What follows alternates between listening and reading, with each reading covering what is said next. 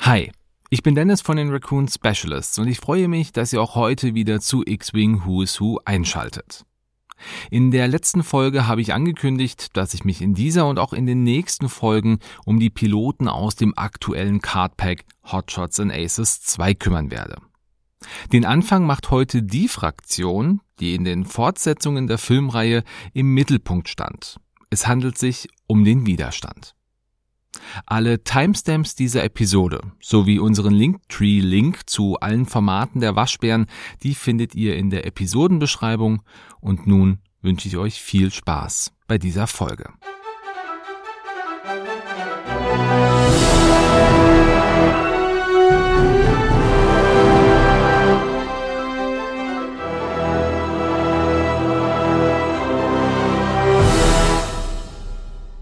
Wir werden in dieser Folge über drei Schiffe und fünf Piloten sprechen.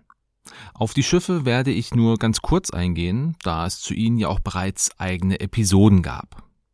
Den Anfang macht hier an dieser Stelle wohl eines der ikonischsten Schiffe der gesamten Star Wars Galaxis, der koreanische YT 1300 Frachter. Die meisten von euch werden diesen Frachter einfach als Millennium Falcon kennen. Entwickelt und gebaut wurde der Frachter von der CEC, e der Corellian Engineering Corporation. Auf Deutsch heißt die CEC e einfach Corellianische Ingenieursgesellschaft.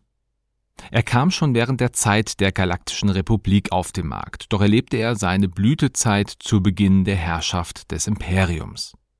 In der Zeit rund um die Schlacht von Yavin galt der Frachter jedoch schon als veraltet. Nun muss man zu diesem Frachter aber wissen, dass der uns bekannte Millennium Falcon von Han Solo modifiziert wurde. Der unmodifizierte Frachter, der kann also weit weniger als das uns bekannte Schiff. Er war 34 Meter 52 lang, 25 Meter 61 breit und 7 Meter 80 hoch. Seine Höchstgeschwindigkeit betrug 800 Stundenkilometer. Der Falke schaffte 1050 Stundenkilometer. Der YT 1300 hatte zwar einen Schildgenerator, aber nur eine einfache Laserkanone. Der Falke hingegen hatte verbesserte Deflektorschilde sowie zwei Vierlings-Laserkanonen und zwei Raketenwerfer für Erschütterungsraketen. Die beiden vorderen Greifarme des Frachters, die sogenannten Mandibellen, sind nach dem Mundwerkzeugen von Insekten benannt, da der Frachter mit ihnen schwere Lasten transportieren konnte, so wie es Insekten auch machen.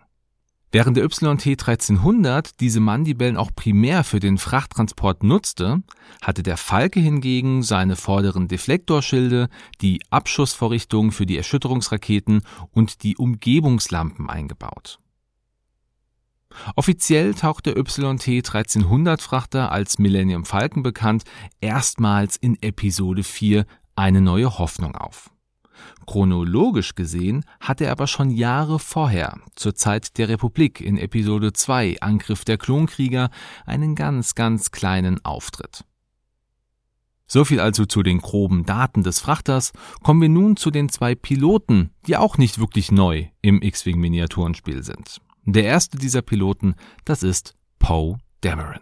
Ich bin Poe, Poe Dameron. Schön dich kennenzulernen, Poe. Ganz meinerseits. Poe wurde zwei Jahre nach der Schlacht von Yavin auf Yavin 4 als Sohn von Shara Bay und Cass Dameron geboren. Im Alter von sechs Jahren brachte ihm seine Mutter das Fliegen in ihrem alten RZ-1 Aving bei. Mit acht Jahren verlor Poe seine Mutter, die unerwartet starb, und er wurde neben seinem Vater von Lulu Lampa aufgezogen, denn Lulo, das war ein langjähriger Freund der Familie. Als er 16 Jahre alt war, galt er bereits als einer der besten Piloten von Yavin. In dieser Zeit lernte er auch Sorry Bliss kennen, die Poe für ihre Schmugglerbande anwerben wollte. Poe verließ mit ihr Yavin 4 und schloss sich den Gewürzschmugglern von Kijimi an.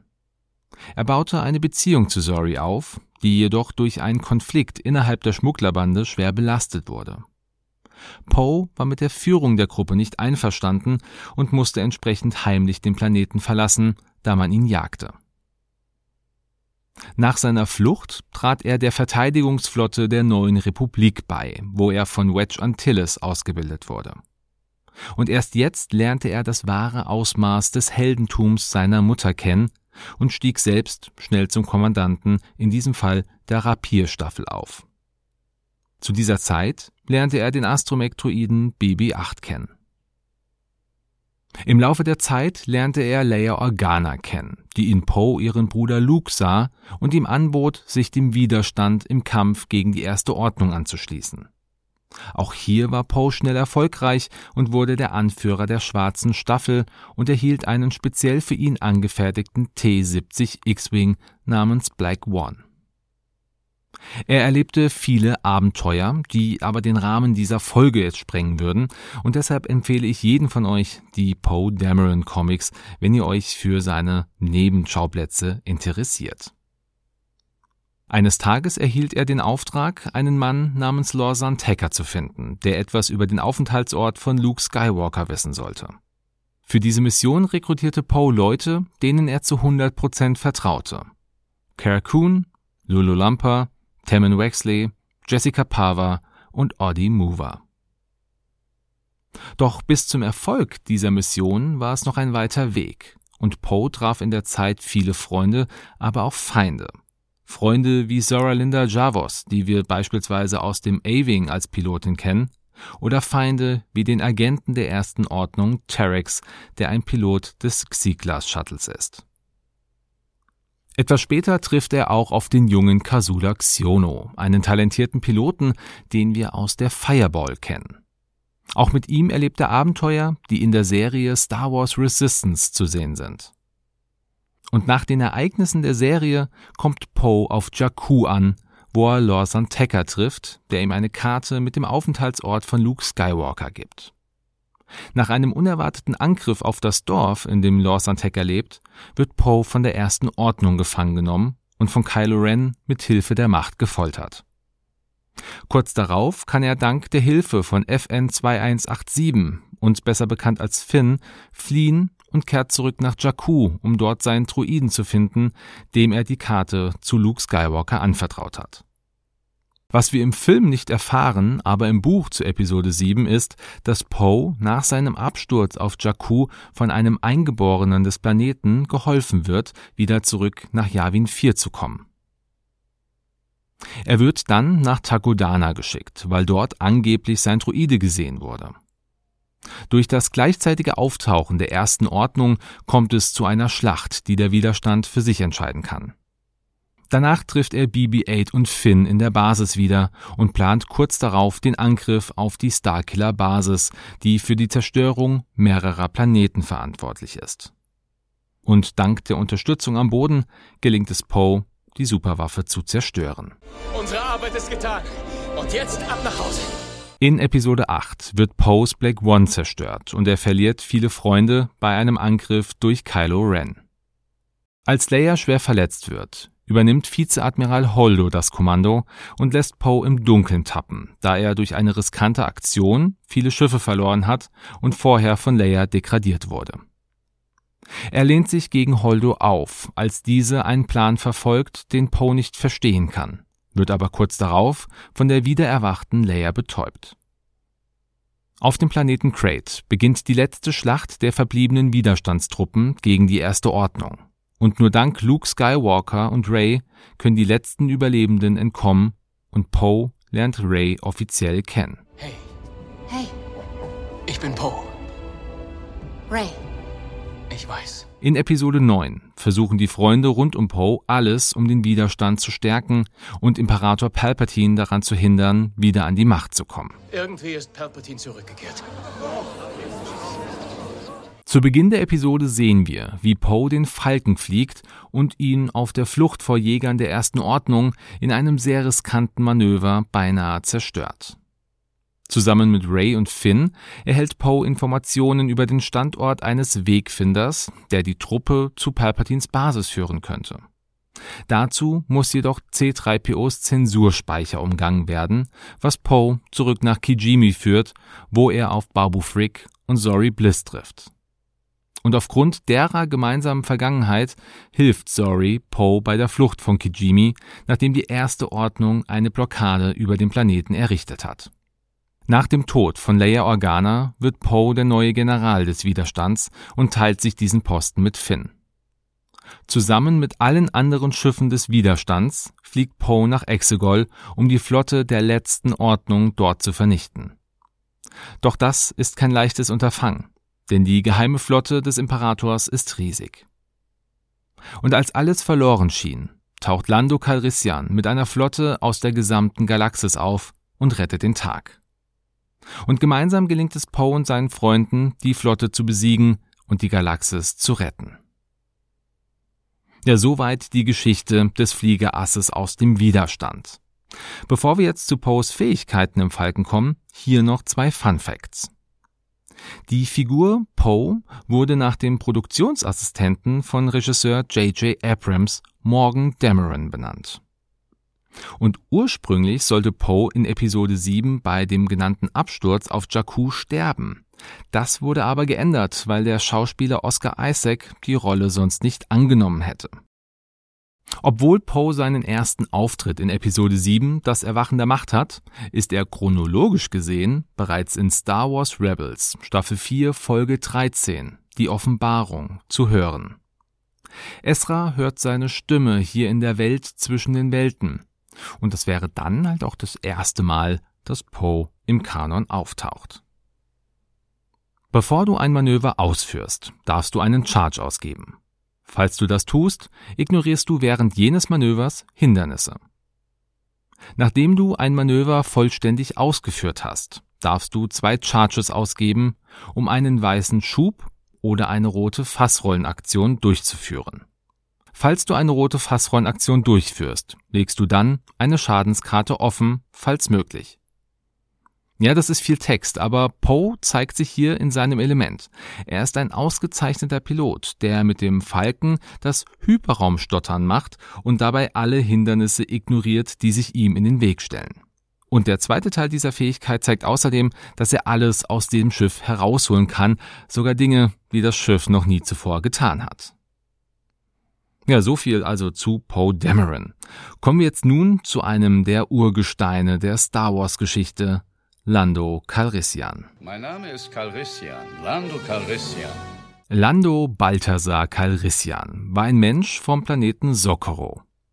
Schon in jungen Jahren entwickelte Lando eine Faszination für das Kartenspiel Sabak und wurde nach und nach zum Glücksspieler und Schmuggler. Er war so gut, dass er eines Tages sogar einen subtropischen Mond gewann. Zu einem bisher unbekannten Zeitpunkt lernte Lando die Droidin L337 kennen, mit der er fortan eng zusammenarbeitete. Sie wurde sein Navigator und Co-Pilot des Millennium Falcon. In den frühen Tagen des Imperiums schmuggelte Lando für verschiedene Verbrechersyndikate und wurde zu einem der besten Schmuggler der Galaxis. Doch auch der beste Schmuggler muss sich irgendwann einmal geschlagen geben, und so zog sich Lando nach vielen Kämpfen gegen das Imperium, aber auch gegen andere Schmuggler zurück und verdiente seine Credits nur noch mit Glücksspiel.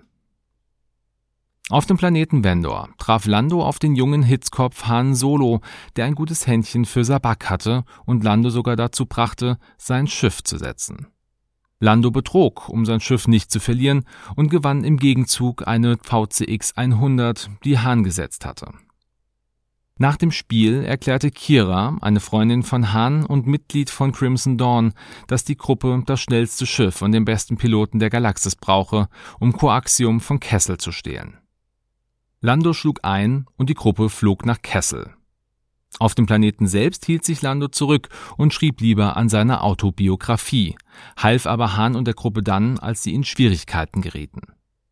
Leider wurde bei einer Revolte L3 irreparabel beschädigt, und da Lando wusste, dass L3 nicht mehr zurückkehren würde, schloss er ihren Zentralprozessor an den Navigationscomputer des Falken an. Und nur so konnte die schnellste Route nach Severin berechnet werden, wohin das Koaxium schnellstmöglich gebracht werden sollte, bevor es explodieren konnte. Später verließ Lando die Gruppe und flog nach Numedian Prime, wo er wieder Sabak spielte. Dort traf er später erneut auf Han und Chewie und verlor den Falken, da Han den Betrug von Lando bemerkte und ihm seine geheime Karte heimlich abnahm. Lando beendete daraufhin erneut seine Schmugglerkarriere und versuchte, sich als ehrbarer Unternehmer einen Namen zu machen. In dieser Zeit lernte er die Crew der Ghost kennen und war sogar kurze Besitzer des Astromektroiden Chopper, den er beim Sabak gewonnen hatte.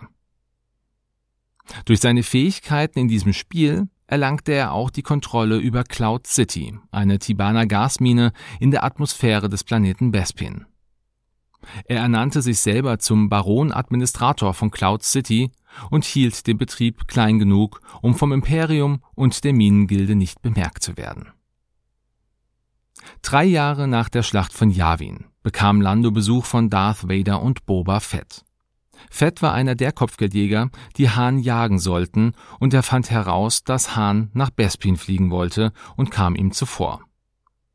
Vader forderte Lando auf, die Rebellen in Cloud City in eine Falle zu locken und drohte mit dem Zorn des Imperiums.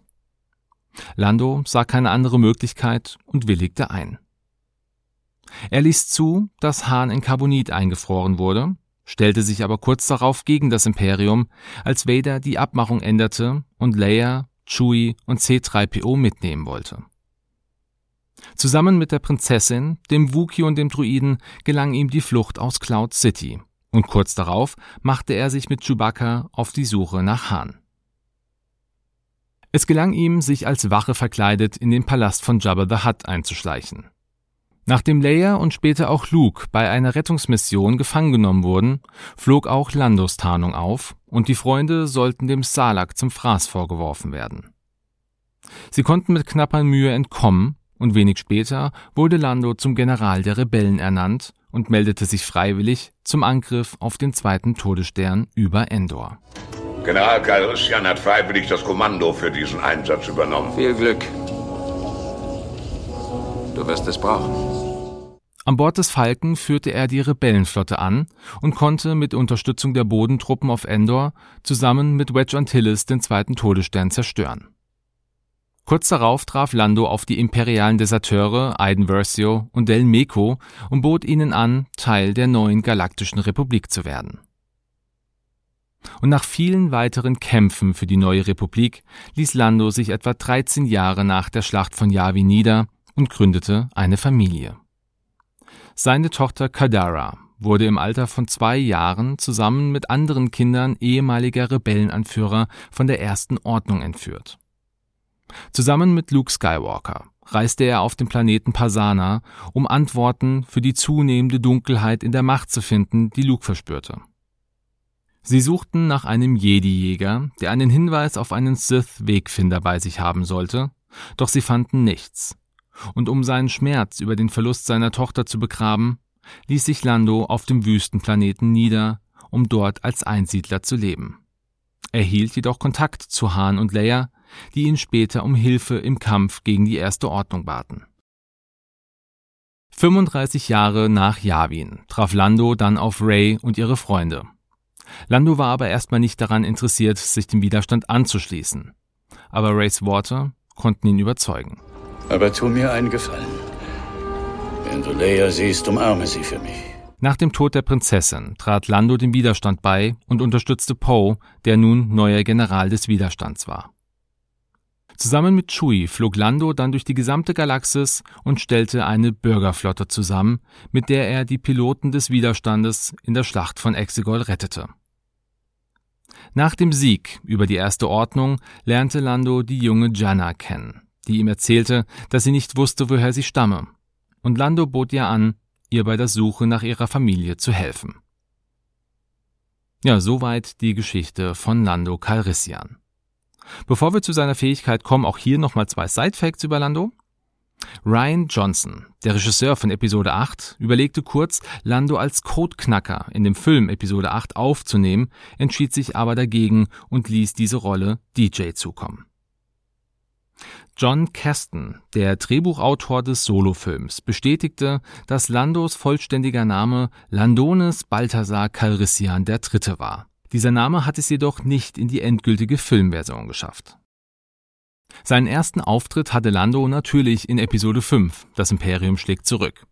Aber der Comic Lando's Luck von 2018 spielt 19 Jahre vor der Schlacht von Yavin und ist der früheste Zeitpunkt in der Star Wars Chronologie, an dem wir ihn sehen können. Schauen wir auch hier nochmal auf seine Fähigkeit.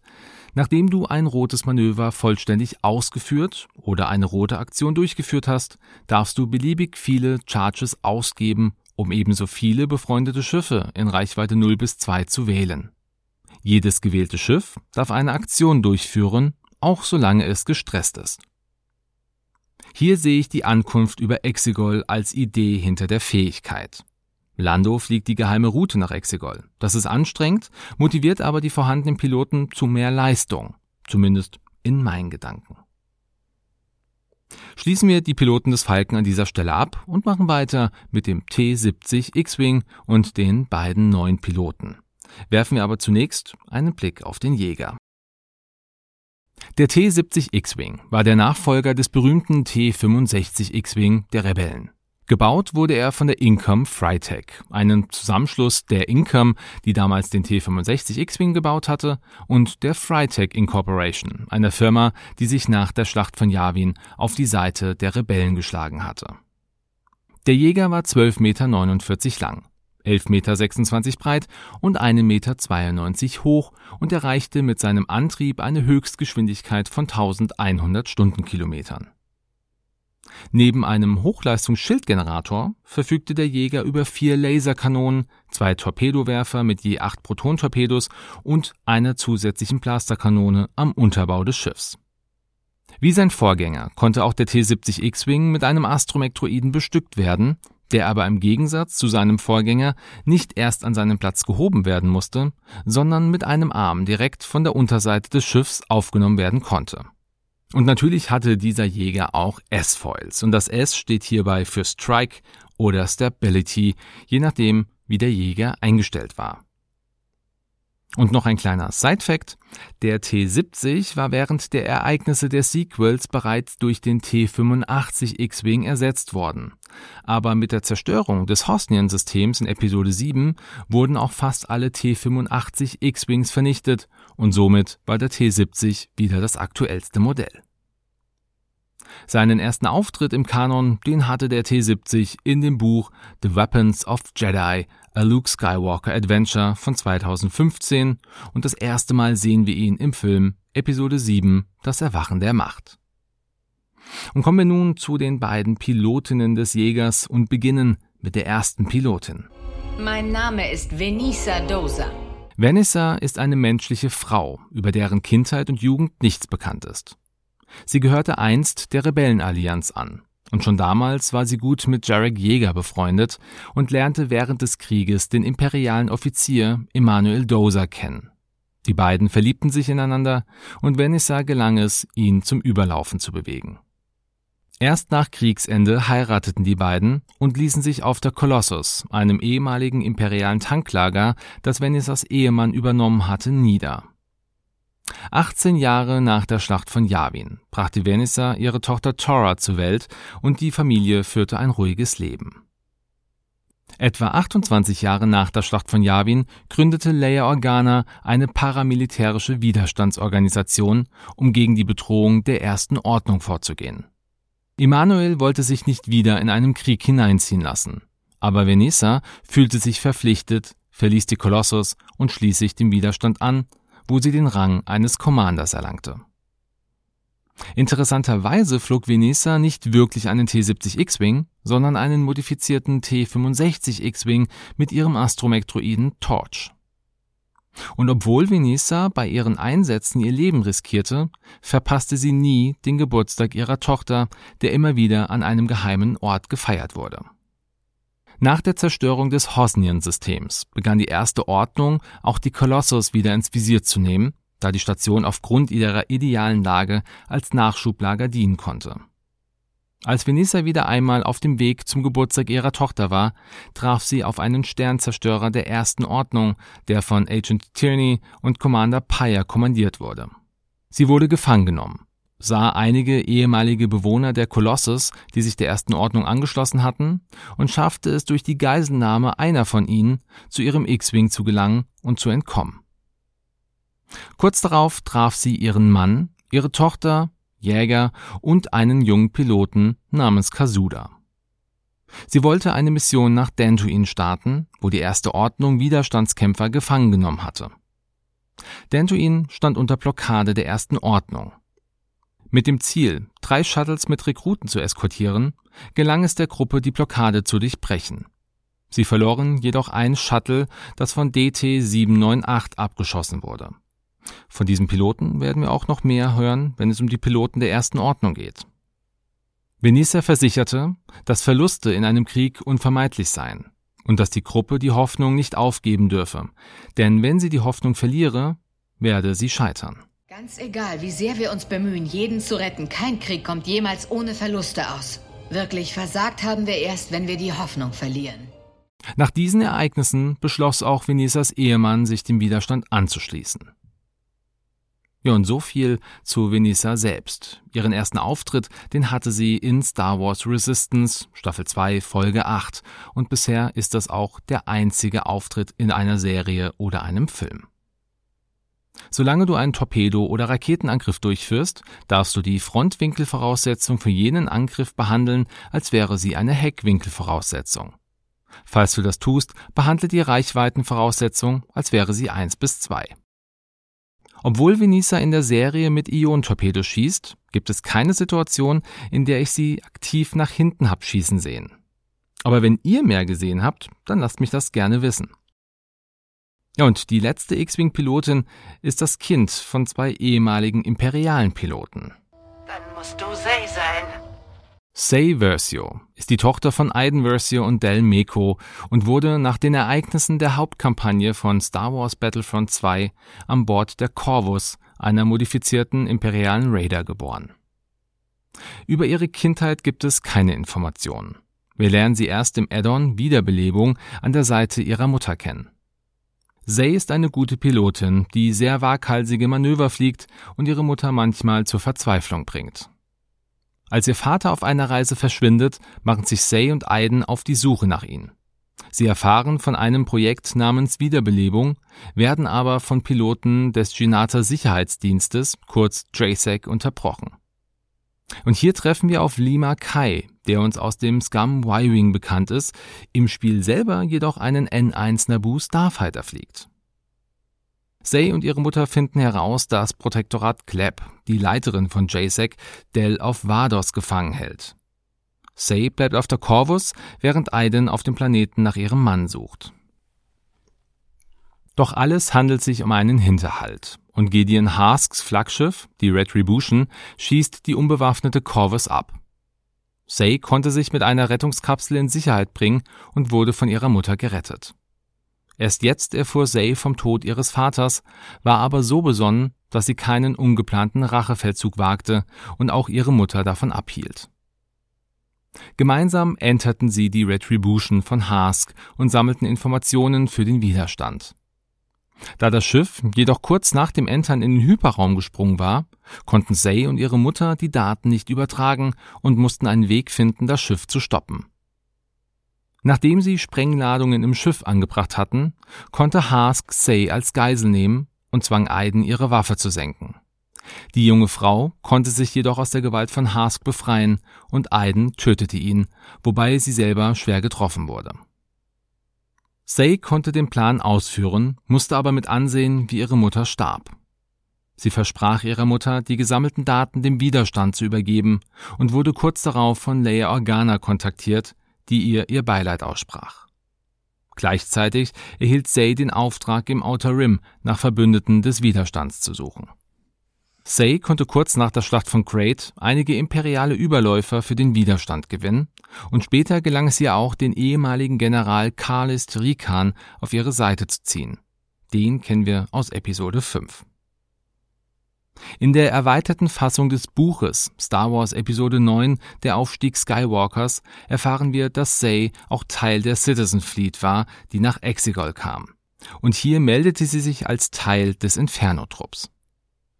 Ihren ersten Auftritt hatte sie natürlich im Videospiel-Add-on Star Wars Battlefront 2 Wiederbelebung. Und im Buch Star Wars Der neue Widerstand bekommt sie auch eine größere Rolle. Und hier noch ein kleiner Fun Fact. Als man noch nicht wusste, dass Say die Tochter von Aiden und Del war, vermuteten einige Fans, dass die Tochter dieser beiden Ray sein könnte. Ihre Fähigkeit ist die folgende.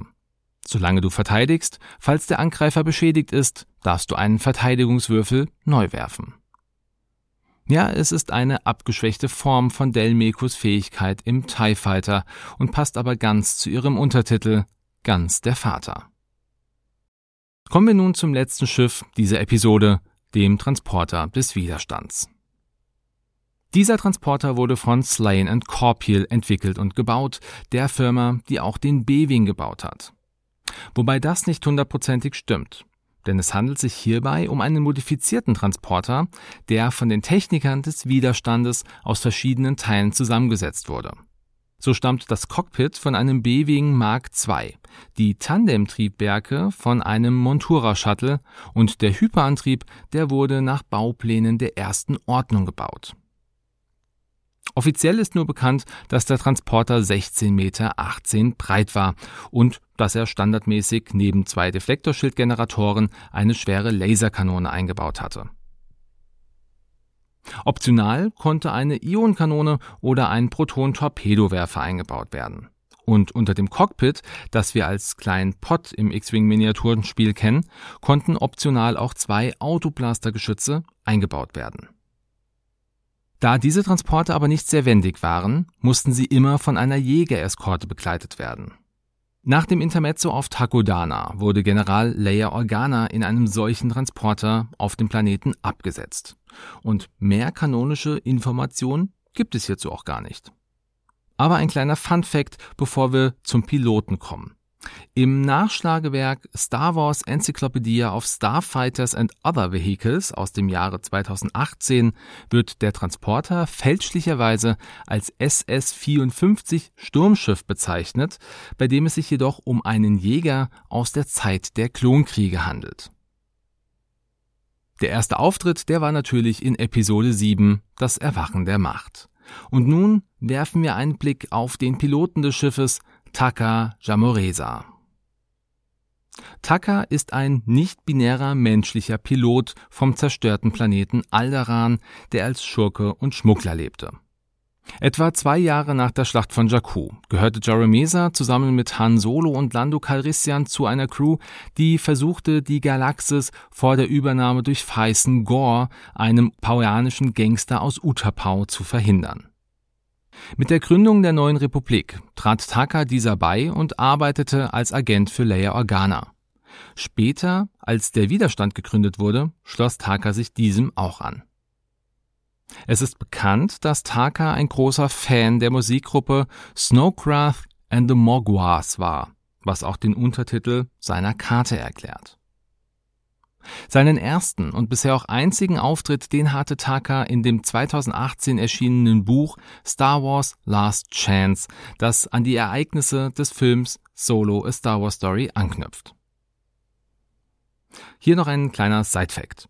Taka Jamoresa wurde von Daniel Jose Older erdacht und bewusst als nicht-binäre Figur erschaffen. Während der Übersetzungen des Buches ins Französische, Polnische und auch ins Deutsche ging aber diese geschlechtsneutralen Bezeichnungen verloren, weshalb Taka in all diesen Büchern als männlich beschrieben wird. Und jetzt schauen wir nochmal auf seine Fähigkeit. Nachdem du ein Störsignal gesendet hast, musst du einem anderen Schiff in Reichweite 0 bis 1 des gestörten Schiffs einen Störsignalmarker zuordnen, falls möglich. Ehrlich gesagt, boah, vielleicht hat es was mit Musik zu tun. Vielleicht stört Musik den einen und auch den anderen mehr und wenn es den einen stört, muss es den anderen stören. Ich kann es euch nicht genau sagen. Aber was ich euch sagen kann, ist, dass wir jetzt am Ende dieser Folge angekommen sind und ich danke euch auch nochmal an dieser Stelle, dass ihr eingeschaltet habt. Ich denke, in der nächsten Folge wird es dann mit der ersten Ordnung weitergehen und bis dahin wünsche ich euch wie immer einen schönen Sonntag, einen guten Start in die Woche oder einen schönen Tag, wann auch immer ihr diese Folge hört. Macht's gut, bis bald und ciao.